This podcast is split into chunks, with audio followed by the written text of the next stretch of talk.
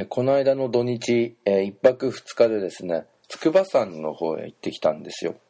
あ。の妻のですねお父さんの誕生日祝いに今回はその筑波山に招待しようっていう話になったんですね。でまあ結局招待はしたんですけれどもえー、招待されたお父さんとお母さんは、まあ、自分たちの宿泊費というのは、まあ、自分たちで出すよっていうことになりましてでなおかつその1日目のお昼とかも、あのー、ごちそうになったりしたので、まあ、結局招待した形ではあのなくなってしまったんですけど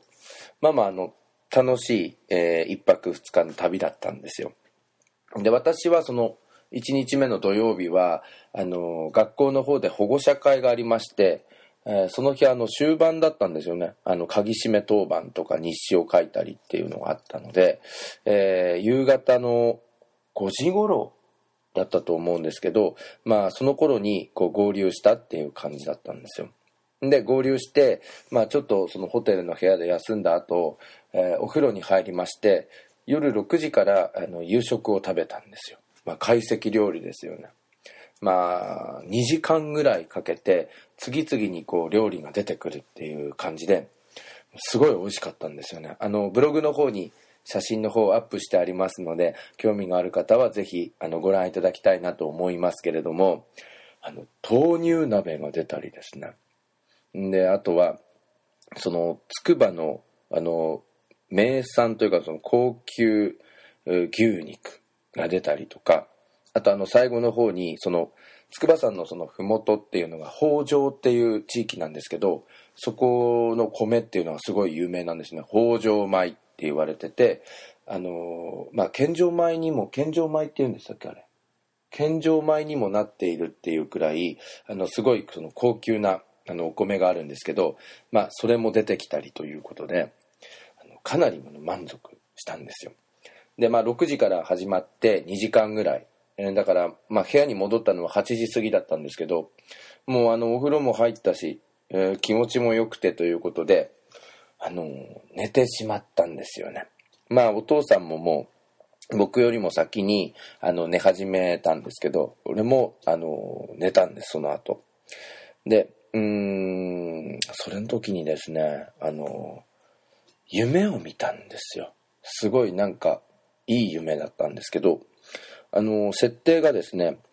自分が高校2年なんですよ。で、えっ、ー、と、場所がですね、高校のグラウンドで、結構もう、あの、夕暮れ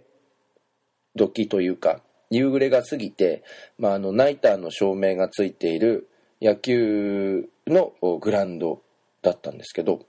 それであの、シート練習、あの、守備練習ですね。それをやっているっていう感じであの2年生ですから、まあ、3年生のあの先輩とそれから1年生の後輩が同じセカンドのポジションにいて、まあ、自分セカンドとか守らせてもらってたことがあったんででそのノックを受けているっていう状態だったんですよ。で前に話したかどうかちょっと忘れたんですけどあのまあもともとそのなんか肩とか背中の辺りに違和感がある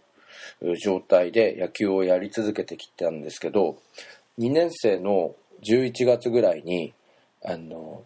再起不能のなんか宣告を言い渡されてなんか側腕症っていうその、まあ、生まれつきその背骨が曲がっているっていうのが原因でなんかあの肩が上がらなくなってしまってボールが投げられなくなってしまってその後、まあ、野球部のマネージャーになったんですよ。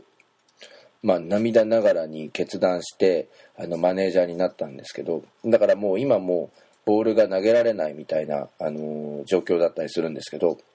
まあ、その夢の中では、もう自由自在にボールを投げているんですよ。なんかもうスローイングとかもすっごいいいボールを投げていて、あの、ボールをキャッチして、あの、他の塁に、あのボールを送球するんですけどその送球が本当に矢のような送球っていうのはこのことかみたいな感じでもう自由自在にそのボールを投げている自分がいてすっげえ幸せな気分になったんですよね。で、えー、なんかすごいあの幸せな気分になったので、まあ、この辺からちょっと記憶があの現実の記憶があるんですけど足をバタバタさせたら、えー、起きてしまってあ夢だったんだっていうことでうんなんかその夢から覚めた時にもうすごい幸せな気分になりましてで、えー、まあその部屋の辺りを見渡すともう電気も消えていてあの同じ部屋にいた、えー、4人ですか？自分を含めては5人なんですけど4人はもうあの深い眠りにあの入っていたっていう状態ででその幸せな気分のままあのそのホテルあの深夜でも早朝でもあのお風呂の方が入れるお風呂の方を利用できるので幸せな気分のまま誰もいないお風呂に入ってあのかなり、あのー、ゆったりしてあの来ましたっていうまあそんな幸せな夢だったんですよ。で、うん、自分一人で入っていてお風呂から出た後その旅館のですねあのロビー付近はあの w i f i が、あのつながる場所だったので、まあ、そこでですね、あの iPhone で、まあ、ブログの更新とかをしながらでしながらもまた余韻にこう浸っていたっていう感じだったんですけど、えー、まあそんな感じでその思い出もたくさんできたんですけど自分の中でのその筑波山の今回の1泊2日はまあ深夜に見たというか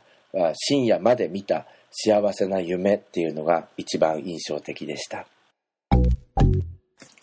ここでこの番組を聞いている皆さんへお知らせです。私の番組、ケンズカフェユナイテッドは iTunes でも検索することができます。iTunes ストアの検索バーにケンズカフェユナイテッドと英語で入れてみてください。ケンズカフェの番組が表示されます。iPod などへも移すことができますので、どうぞ持ち運んで何度でも聞いていただきたいと思います。パソコンの前で聞いていると時間が取られてしまう、そんな方の悩みも解消できると思います。ぜひ登録をお願いします。皆さんの登録お待ちしています。